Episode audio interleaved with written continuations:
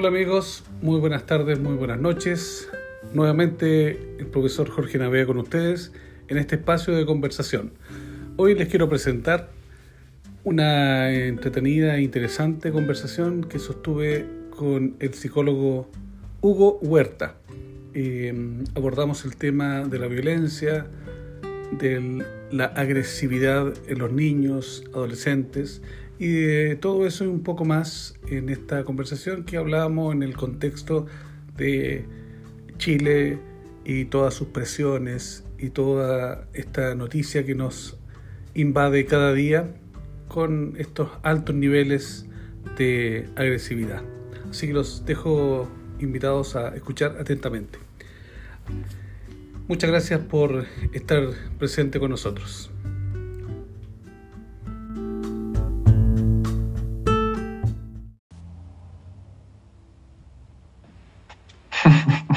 Jorge, ¿cómo estás? Hola Hugo, bienvenido, gusto verte.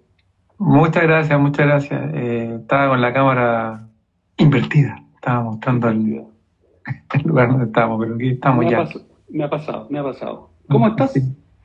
Bien, muy bien. Eh, contento eh, de estar en este rato contigo, agradeciéndote la invitación y con todo el, el entusiasmo y el cariño para poder comunicar estos temas tan, tan bonitos y tan complejos también, eh, que, que, son parte de lo que somos como seres humanos, pero que a veces nos eh, complican mucho, ¿no? Y que es necesario por ahí abordar.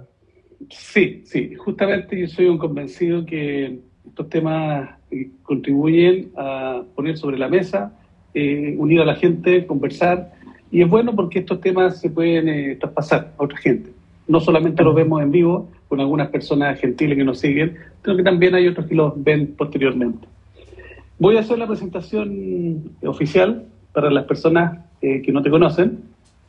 Eh, Hugo Huerta, psicólogo de profesión, eh, bastante conocido en las redes por lo que me he dado cuenta.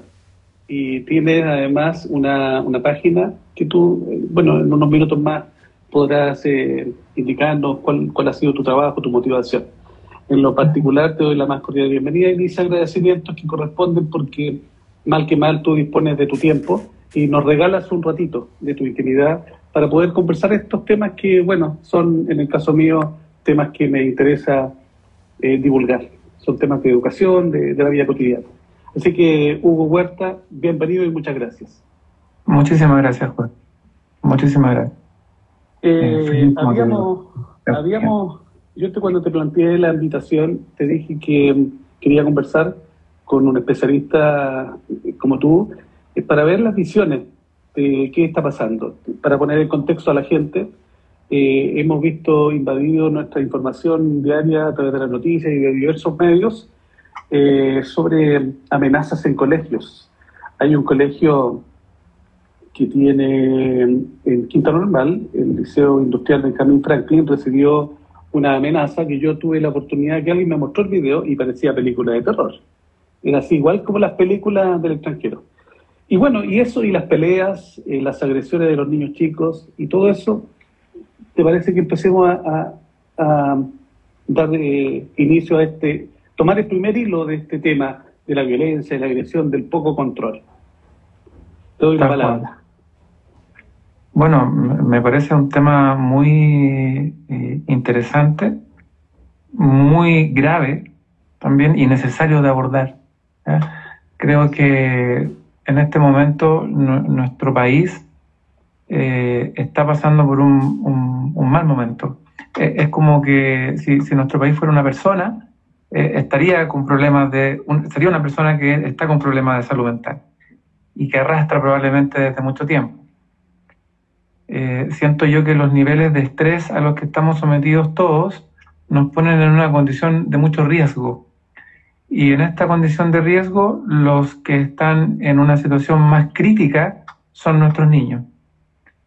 Eh, entonces es, muy relevante abordar el tema para que por ahí eh, todos quienes, quienes tienen una labor de cuidado de los niños puedan participar de manera informada de cómo poder facilitar esta regulación del estrés eh, y evitar situaciones como las que estamos viendo. eh, está, está muy difícil. El, fíjate que yo tengo varios, naturalmente, varios amigos en distintas partes eh, de colegio, pero también como mis últimos años antes de la pandemia estuve en el sur de Chile, eh, ah. Futrono particularmente, eh, tengo amigos de esa zona, de la región de los ríos. Me contaba que en algunos, en algunos colegios, sin dar por supuesto referencias mayores, eh, los niveles de agresividad están desbordados. incluso los niños más pequeños son muy agresivos, se tiran a los ojos el, alcohol que anda que abunda hoy en día, el alcohol gel, y si pudieran ellos tener el espacio para agredirse, lo hacen sin ningún, sin ningún control. Hay agresión a profesores también. Bueno, y eso no es solo de allá, sino que acá en Santiago, en muchos lugares, y cosas que no salen en las noticias. Claro. Eh, eh, ¿Cómo podemos dar luz a los papás también? Que esto claramente no podemos ser los solo los profesores los que recibamos esto y ser los depositarios de, de toda esta contención. No, por supuesto. esta presión. Por supuesto. Bueno, yo aquí, eh, aunque no estaba preparado, tengo mi, esquema aquí, lo voy a apuntar con este puntero, con el puntero tipo de... Perfecto, perfecto. Eh, esto, Jorge, es muy relevante y es un conocimiento disponible hoy día y que explicado de una manera simple puede facilitar mucho las cosas. ¿ya?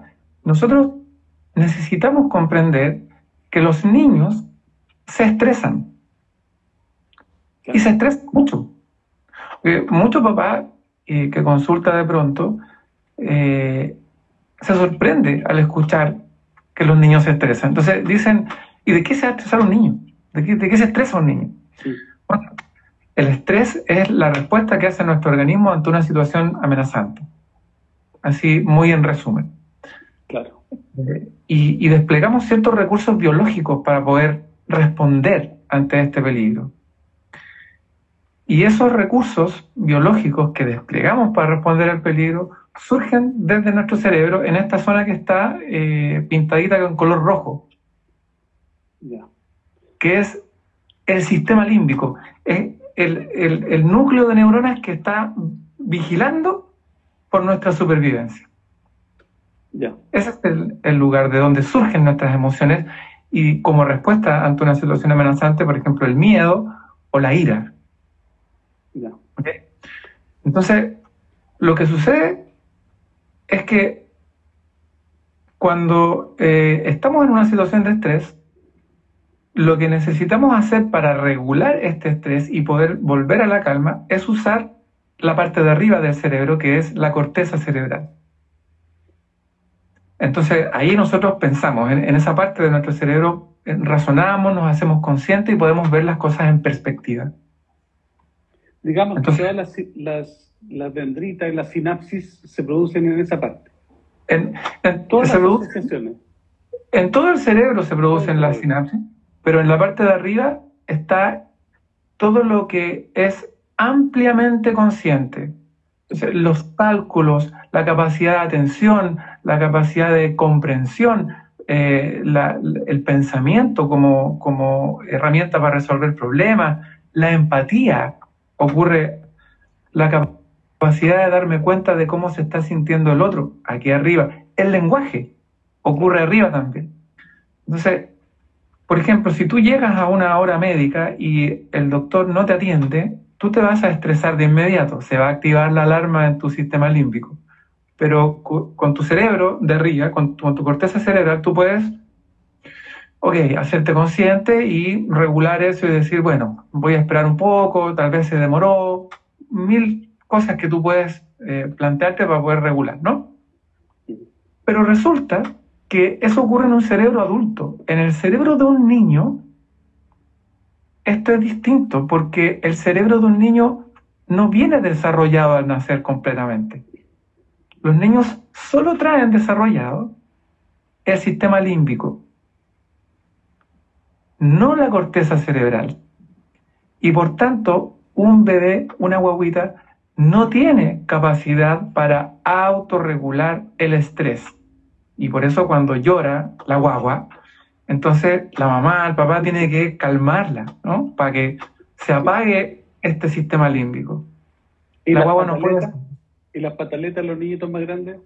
Misma situación. Situación, por supuesto. En, en el fondo, ¿la pataleta qué es? Es una respuesta de estrés de un niño o de una niña debido a que se siente amenazado por alguna situación y entonces va a gatillar la actividad de su sistema límbico sin capacidad de poder regularlo solito con su cerebro de arriba porque es muy chiquitito.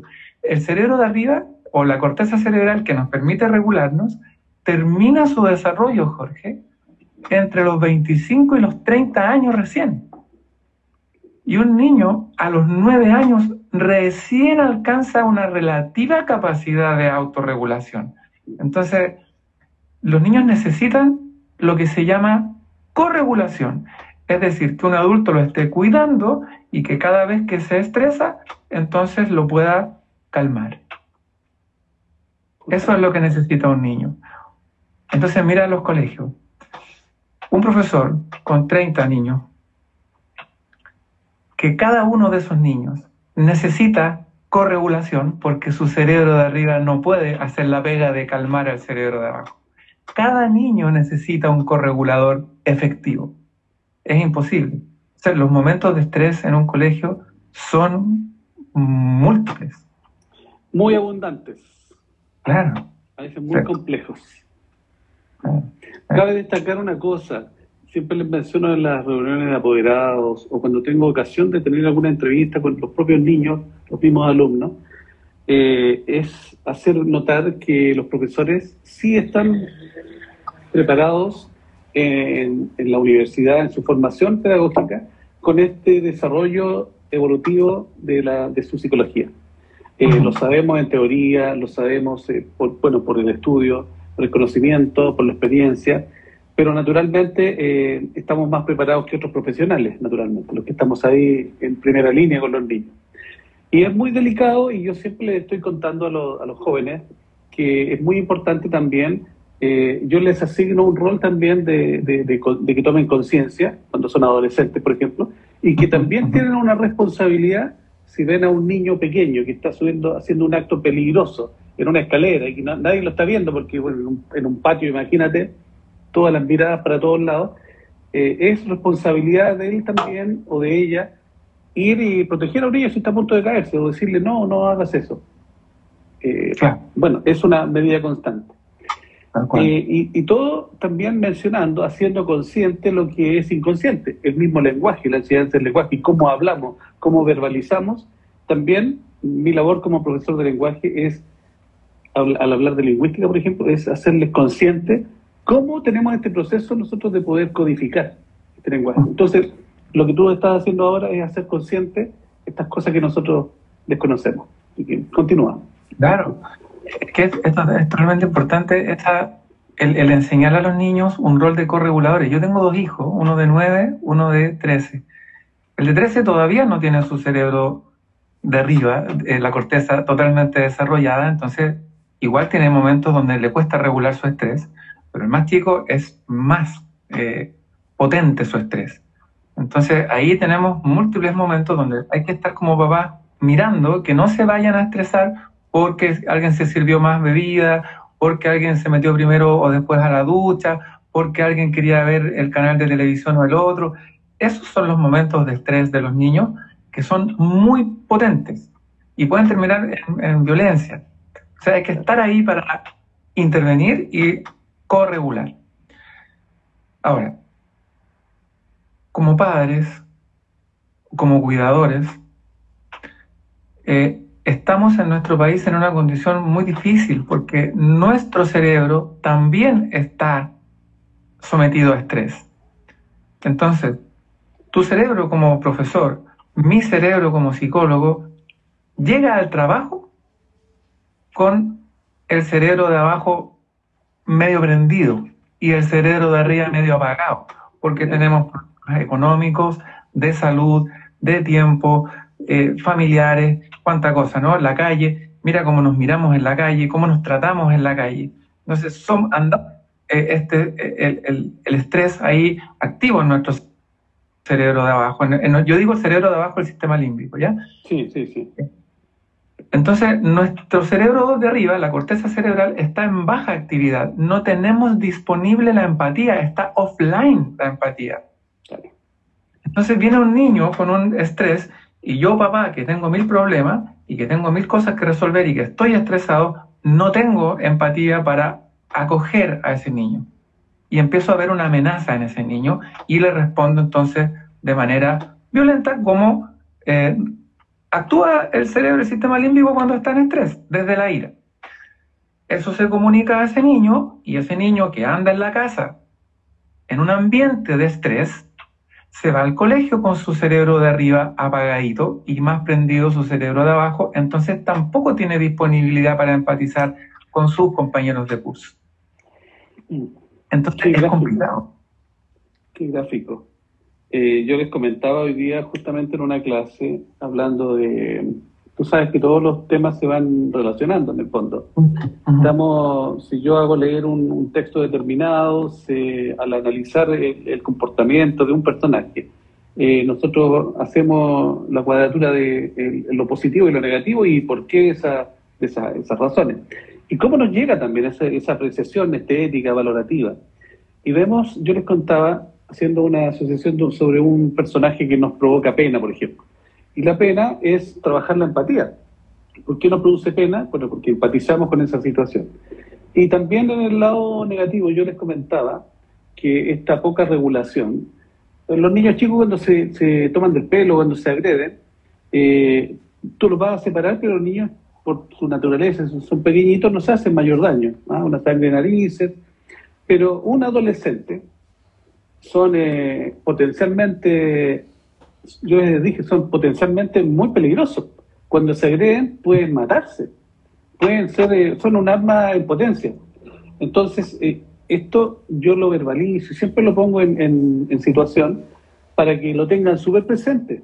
El momento de, hoy día cité esto, cómo actúa la masa, porque muchas veces, tú recordarás, eh, hoy día mencionaba la rebelión de las masas a propósito de todo lo que estamos viviendo.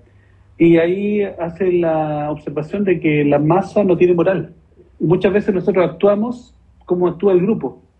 Y a veces uno, uno reacciona, pero hay veces que no, y se, se meten en tremendos problemas. ¿Cómo, cómo nosotros podemos estar constantemente en la casa conversando acerca de esto, liberándonos un poco de este estrés. Es como antes, al principio de la pandemia, dejar dejábamos los zapatos fuera, nos llenábamos de alcohol, de, esos cloros, ya, ya me olvidé. También eso un poco hacer una higiene mental, ¿verdad? Para poder ponerlo en la mesa con nuestros hijos, con, con nuestros amigos, en fin. Me parece muy gráfica tu, tu manera de expresarlo. Yo creo que está quedando súper claro el, la metáfora que has usado tú. Oye, y, cómo es esto de las mm, emociones? ¿Cómo, ¿Cómo podemos educar entonces las emociones, en este caso, con todas estas cosas en contra, adversas? aquí viene la parte de, bueno, ¿y qué hacemos entonces? ¿Nos, nos hacemos un trasplante de cerebro y cada vez Aquí, lo primero es conocer, estar informados como cuidadores de niños, de que los niños tienen menos capacidad de regular sus emociones y más capacidad para emocionarse. O sea, eso es lo normal por desarrollo. Entonces ahí como, como cuidadores necesitamos estar siempre anticipando, anticipando situaciones y para eso necesitamos invertir tiempo de cuidado de los niños. O sea, aquí el tiempo que pasamos con los niños es muy importante. Este tiempo de calidad del que se habla, eso es relativo, porque si tú te dedicas a pasarlo bien con un niño, no tienes oportunidad para regular su estrés. Tienes que estar en el momento en que él lo está pasando mal y acompañarlo en la regulación del estrés. Tú tranquilo y hay habilidades que desarrollar, por supuesto. Entonces, el cuidado, el tiempo invertido con los niños es muy importante. Eso como primera cosa. Eh, luego eh, viene la educación emocional, llevarla al hogar, a ese tiempo que estamos invirtiendo, hablar de emociones en la casa, hablar de estrés en la casa. Yo feliz, mi hijo, el más chico, tú lo viste en un video que te envié el otro día explicando, él él habla de estrés, él dice estoy estresado, estoy ansioso, estoy frustrado, porque tiene las palabras, el lenguaje es muy importante, porque toda esta sensación física que yo tengo de estrés, yo puedo pasarla a palabras, usando entonces más el cerebro de arriba. Es decir, yo, si, si siento que mi cerebro de abajo se prende y estoy furioso, ¿cierto? Como niño, no, no tengo cómo regularme, pero si un adulto me ayuda y me, me hace hablar, y me, facilita palabras, estás frustrado, estás enojado, ¿qué te pasó? Y el niño puede hablar lo que le está pasando, aunque sea con un grito, aunque sea que te diga, te odio porque eres mal papá, no importa, ya está verbalizando. Entonces eso permite que el lenguaje reemplace el golpe, las palabras reemplazan el golpe. Entonces, ese eh, trabajo eh, de cuidador de un niño eh, mentalizándolo bien, anticipando lo que le está pasando, entendiendo lo que le está pasando y facilitándole el empleo de palabras en vez de combos, es lo que necesitamos ir haciendo. Pero no sacamos nada, Jorge, con eh, sentar a los niños en la, clase y decirle, ya niños, existe una cosa que se llama emoción. Y la emoción es la red. algo sacamos, no, no es que nada. Ahí me, me fui muy al extremo. No es que no sacamos nada. Pero si ese niño aprende lo que son las emociones y llega a su casa y no puede expresar sus emociones, entonces no, no, estamos haciendo un trabajo íntegro. O sea, este tiempo invertido, el tener un lenguaje que me permita ponerle palabras a lo que siento y un adecuado acompañamiento del adulto en eso. ¿Ves tú? Eso, eso es como lo que yo te diría así. En eh, rasgos. En rasgos, claro.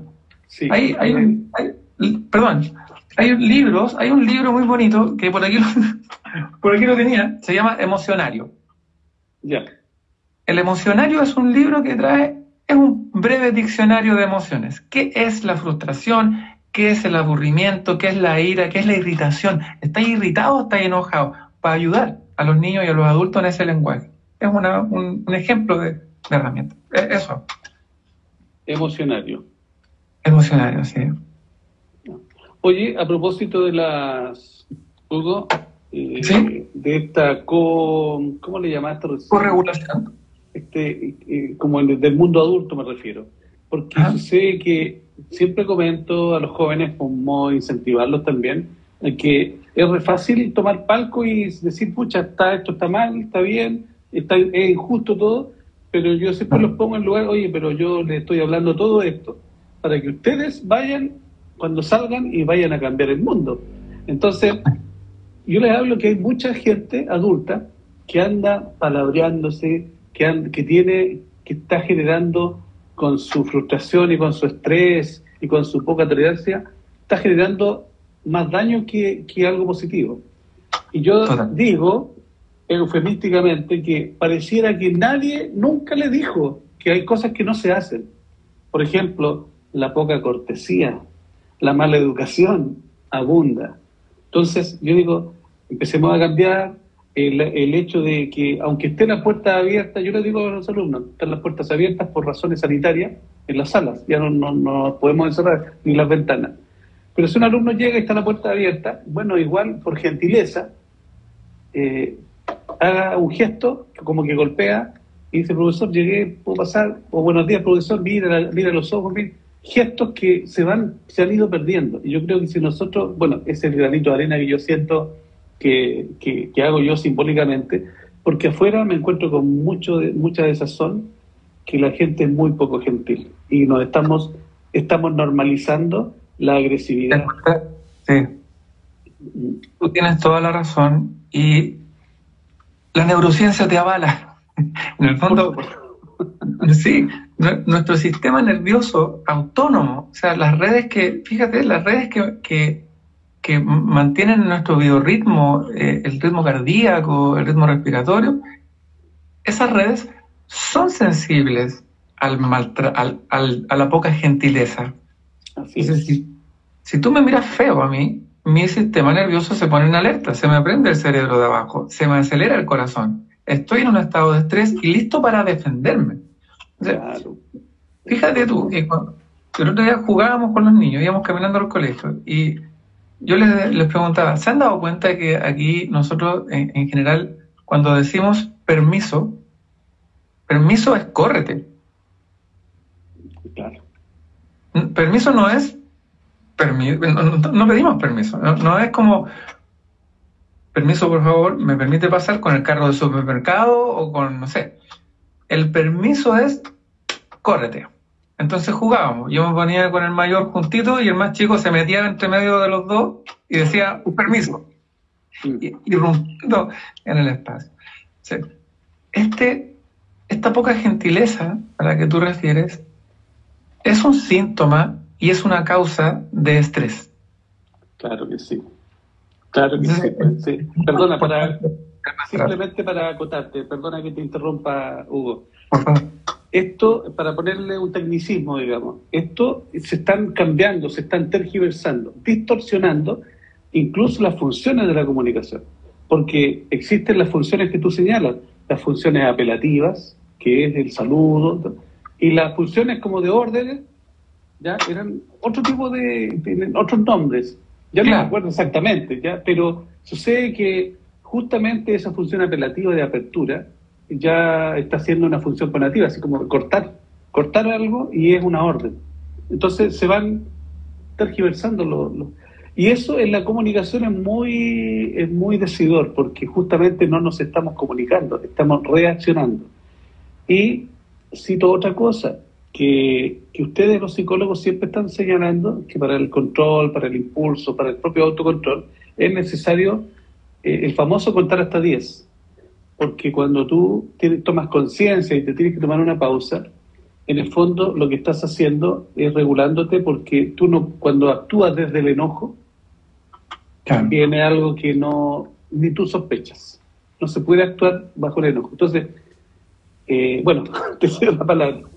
No, eh, eh, estamos muy en sintonía, porque en el fondo, cuando se activa el sistema límbico y se produce una respuesta de estrés, el cuerpo completo comienza a prepararse y se acelera la respiración, se tensan los músculos, se acelera el corazón. Entonces, esa respuesta que es del sistema nervioso autónomo ya nos pone con los misiles activos. Entonces, el, contar hasta 10, el respirar, el hacer ese ejercicio que es tan... Eh, hasta pareciera eh, como simplón, ¿no? Es como que eh, ya respira. Es, muy importante, porque la respiración devuelve, es como sacar el acelerador del auto, respirar más tranquilo, o acelerar aumentando el ritmo respiratorio. Entonces, o nos empezamos a poner más agresivos con una respiración más agitada o menos agresivos con una respiración más tranquila.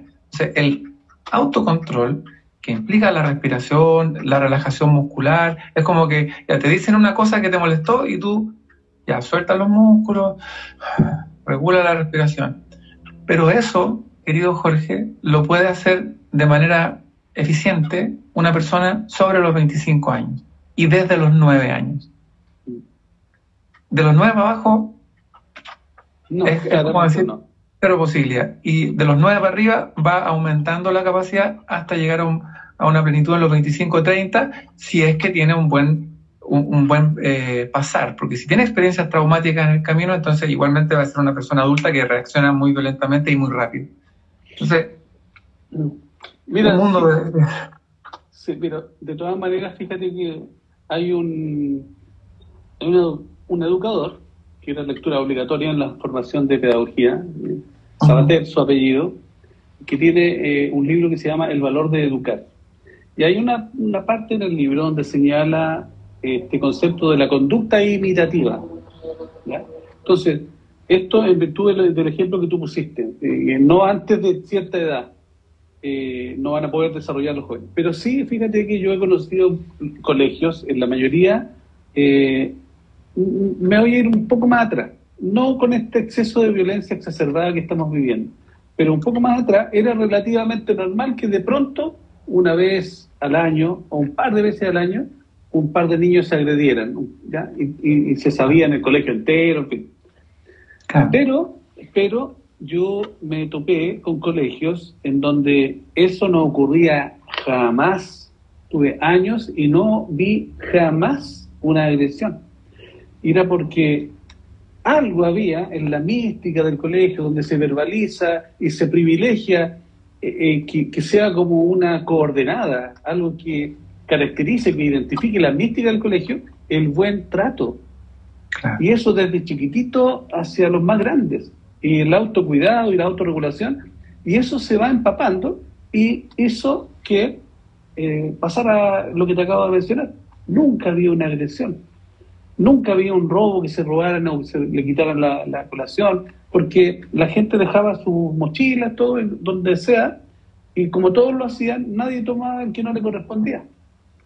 Y eso se puede hacer, pero yo creo que tenemos que hacer llamados de conciencia, donde la escuela tiene que abrirse también para afuera, porque, y con esto te cedo la palabra inmediatamente, porque sabes que yo comentaba y a mí me afecta mucho como profesor y como persona, porque eh, yo estoy trabajando eh, en Buin en estos momentos y yo me desplazo por la carretera. Y sucede que a mis alumnos, del, a los cuales les mando saludos, les dije que iba a estar contigo acá, así que te, están mandando saludos. Eh, un abrazo. Eh, son los alumnos del Colegio Nahuel de Buin. Yo les comentaba el siguiente ejemplo, que la gente está tan enojada, está, tan malhumorada, y, y, muchos de ellos, mira, yo tomo la carretera y en algún momento te debe haber pasado que tú tienes que salirte de la carretera y meterte a para entrar a la carretera para poder salir. Cuando toca la ocasión, que es casi todos los días, que hay muchos camiones, tú quedas a destiempo y tienes que en algún minuto salirte y vienen todos en fila. Nadie, nadie, pasan 15, 20, nadie te cede la pasada. Claro. Nadie, nadie, es una fracción de segundos, te demorar cinco segundos te irá a demorar en avanzar. Y nadie hace ese gesto. Entonces, ¿cómo hacemos para ir contaminando la cortesía y decir, oye, bajemos la intensidad? Porque los hijos, los hijos nos están viendo. Los hijos están viendo cómo los papás están llenos de tensión en las casas, con todos los problemas. No estoy responsabilizando, pero sí estoy haciendo un llamado de atención de que todos nos miremos y conversemos en vez de estar eh, palabreando o, hablando de otras cosas, no sé. Que me desvíe. No sé si... No, no, no, no. Está, estás justo en el punto, en el, fondo, Jorge, nuestra... Uno podría hacer muchos análisis de nuestra historia, ¿no? De la conquista, de las guerras, de los, las crisis que hemos tenido como país, de los terremotos, de los tsunamis, y decir, bueno, parece que el sujeto Homo sapiens que vive en este territorio tiene altas probabilidades de andar con el cerebro de abajo prendido más que el de arriba. Uno podría hipotetizar de esas cosas, pero el punto es que hoy día eh, nuestra sociedad, la vida en comunidad es muy agresiva en todos lados, no, no solo en los colegios. O sea, este problema de la violencia no es solo de los colegios. La calle es un ambiente muy violento, muy violento. Tú, no encuentras miradas gentiles en los otros conductores. Tú te cambias de pista, el otro acelera para que no te puedas cambiar. Tú te equivocas, el otro se tira encima. Eh, todo el mundo se mira feo. Entonces, así nuestra salud mental nunca va a mejorar, aunque estén los mejores planes, aunque se llene de psicólogos los colegios y los lugares de trabajo, no vamos a mejorar mucho porque eh, nos miramos los unos a los otros con odio en la calle y hay mil razones para tener enemigos. No, nos presentan a, los enemigos por todos lados, eh, eh, con, todo el respeto que tiene la experiencia de cada persona, ¿no? y de cada sector político, de cada género, ¿cierto? Por supuesto. El, el, discurso es de mirar al otro con eh, odio. Entonces, en algún momento empezó a pasar que nos miramos en la calle con odio. Y esa mirada de odio el cerebro la recibe. Y cuando la recibe el cerebro, prende esta parte de abajo y apaga la de arriba y entonces ya no hay empatía porque la empatía está arriba. estamos en un caldo de cultivo para la violencia. Eh, y necesitamos, el llamado es, seamos gentiles entre nosotros. Eso. Yo estoy en una campaña desde hace tiempo con respecto a la gentileza. Y donde voy, curso que sea, diciéndole esas mismas cosas, porque yo creo que hay que contaminar de esta buena onda, contaminar un poco de educación. La gente, si ya no es solamente que una persona aprenda y sepa muchas cosas, cultivemos lo básico para que uno salga contento a la calle y no nos encontremos así simplemente como lo, que tú estás señalando, en un ambiente hostil, mala onda, donde que lata despertar porque íbamos a la escuela y otra vez ver todo, todo, no, no se puede así, no, no hay posibilidad de avance, ¿ya? Por eso que el llamado es optimismo. Fíjate que los ambientes muy negativos, suponte tú, yo te digo una clase, si, es, una, es un ejemplo nomás, no es que no me sucede afortunadamente a mí, pero en ambientes muy eh, negativos, eh, yo daba el ejemplo antes que, suponte tú, yo tengo que enseñar literatura, pero el ambiente está tan en otra, porque tiene que solucionar tantas cosas antes, que yo digo, pucha, yo no, no tengo nada que hacer, porque ni aunque viniera el propio Cervantes a explicar el Quijote, van a, van a poder encontrarle un sentido. ¿Qué puedo hacer yo si soy apenas un, un, transmisor de cierto conocimiento y un acompañador? Yo siento, la labor de un profesor, siento que uno acompaña a crecer a los jóvenes. Por eso que es tan revitalizante, en fin. Y es muy, bueno, esta, carrera tiene algo muy hermoso que es precisamente esta posibilidad que tú tienes de acompañar jóvenes, en fin. Eh, pero veo con eh, preocupación cómo esta violencia no puede ser mirada así como, ah, una noticia más, bueno, incluso hay gente que dice, no, ya no veo noticias porque siempre es lo mismo, la... pero no es el tema ese, sino que cómo contribuimos nosotros. Con el ejemplo. Con el ejemplo.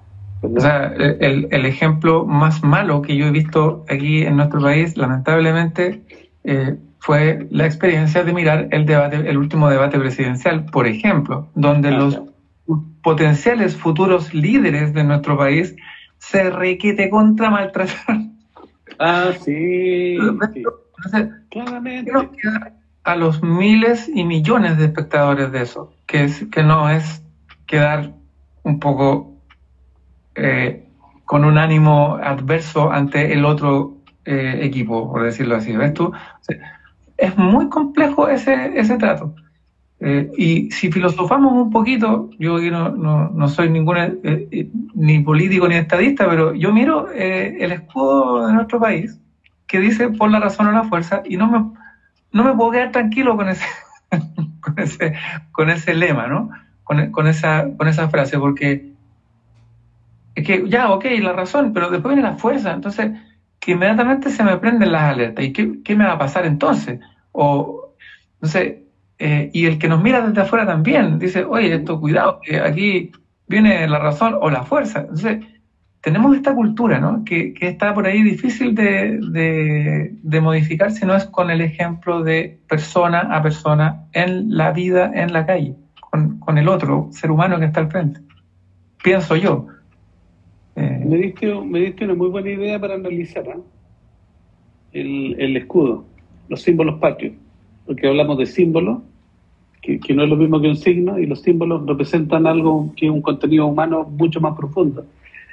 Y es una muy buena observación, por la razón o la fuerza, porque además fíjate que lo que estamos hablando de lo agresivo, también nosotros nos estamos tornando una sociedad desconfiada, molesta. O sea, el otro día tuve una conversación así en vivo también, con dos amigos, eh, profesores también, eh, y manifestaban que la sociedad está muy enrabiada por bueno por todas las razones que son externas a los colegios a este tema que estamos hablando pero la gente se siente engañada enrabiada es como una, una suma de cosas y por lo mismo esto está detonando todas estas pequeñas noticias que vemos y hace que dos profesionales de, que pudieran tener, como nosotros, que, podemos tener cierto encuentro, estemos hablando de este tema y no estemos hablando de otras cosas. Claro, claro. ¿Te das cuenta?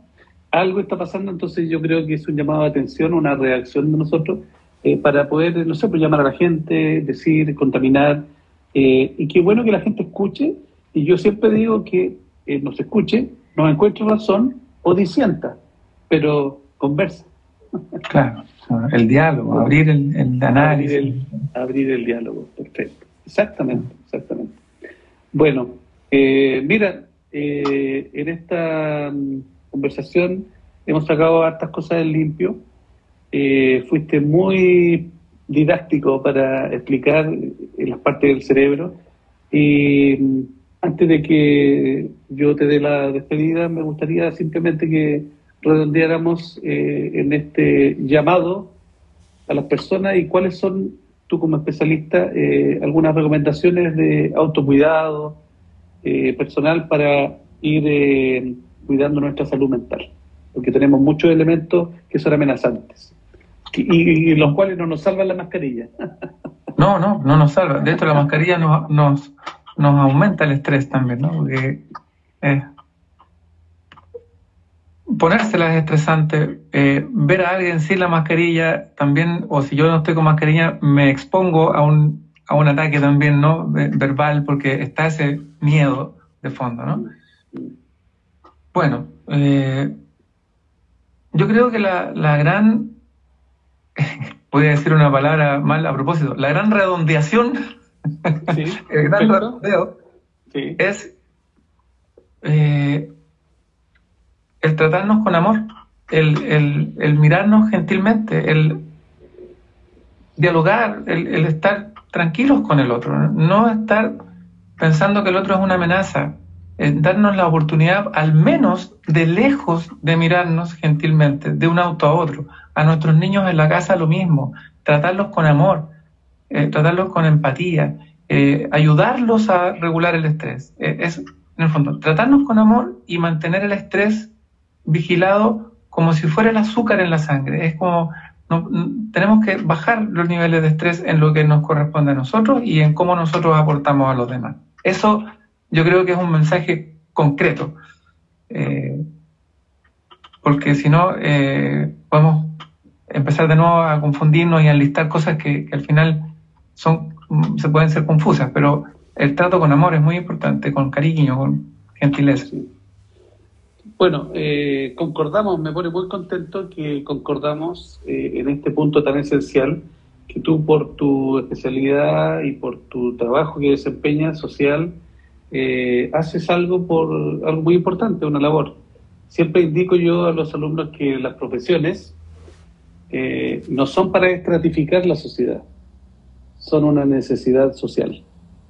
Y tanto tú en tu labor clínica, eh, nosotros como profesores en nuestra labor educativa, tenemos, bueno, algo, una función que hacer.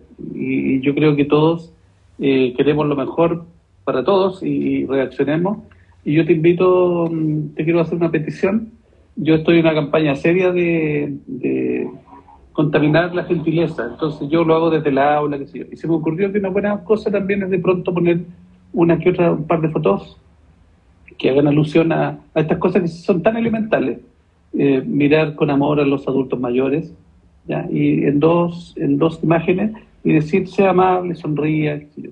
Ya en el sur de Chile llené el, internado de papeles donde habían esos mensajes, sonría, eh, ayudemos al otro, esta es una zona protegida, aquí no se agrede, Bueno, no puedo hacerlo en todo Santiago, ni en todo Chile, pero a través de estas cosas que tienen la sana intención de contribuir, es que es el aporte que estoy tratando de hacer y en mis clases y obviamente a ti te agradezco porque has contribuido a esta causa con tu charla perfecta profesional acá. Así que te doy infinitas gracias. Así que, bueno, te dejo invitado para que me ayude en esta campaña también. Vamos a por ella. Vamos, y vamos a por ella, exactamente. Oye, entonces, eh, aquí alguien te había saludado y es bueno, fan, ¿ah? Fan, ¿Ah, Claro, dice que había hecho su, que tú eres un muy buen actor, y que había armado su, se abrió su, su Instagram solamente por ti. Mira, muchas gracias. Yo no, no, no, alcancé a ver el... Ella es Carlita369. Yo solo me hice Insta para poder seguirte, ya que mi hija me leía tus posts. Muchas gracias. Sí. Te mando un abrazo, Carlita, un, un abrazo grande y gracias por, por tu palabra y acompañarme también ahí en, en Instagram. Oye, eh, nos estaban comentando, niños y profesores, me tocó precisar en un colegio el maltrato de un niño de parte de una profesora, decía. El mm. estrés ahí. nada justifica, pero estos son temas que claramente estamos poniendo sobre la mesa. Hugo, no te quito más tiempo, eh, te dejo invitado para que nos podamos encontrar en otro momento. Un abrazo para ti, para tu hijo, que me gustó mucho el video que, en el cual salió.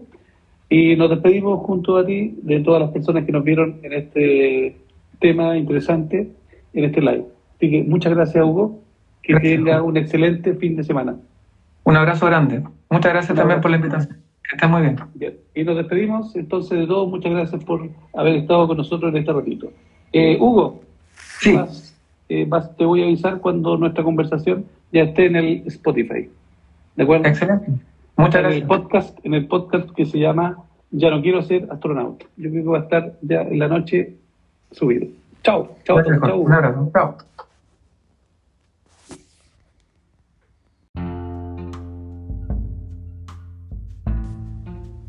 Bien, esa fue la conversación que sostuve con el psicólogo Hugo Huerta. Eh, los dejo invitados para un próximo capítulo y les doy las gracias por haber escuchado este podcast. Nos vemos.